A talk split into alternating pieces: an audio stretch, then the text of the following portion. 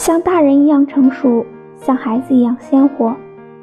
人总有自己撑不了的情绪，喜怒不形于色，那是对着外人。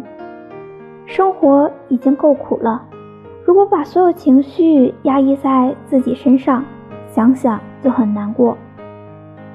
我们需要一个分享喜乐、共担苦楚的人，他能让你不再隐藏眼泪、孤单和无助，在你明明很难过，还要强撑着说没事的时候，能够给你一个肩膀。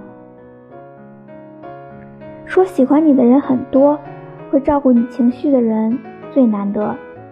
这个城市真的让人大的心慌。希望有人能陪你一场走过孤单和漫长。他会把前半生的风景与你分享，也在寂静的夜里陪你治愈自己，在苛责中原谅，在失望中释怀，然后照亮你后半生的暖阳。祝你有大人的成熟，也有孩子的鲜活，既柔顺又稳重，既驯服又坚强，永远温柔和倔强。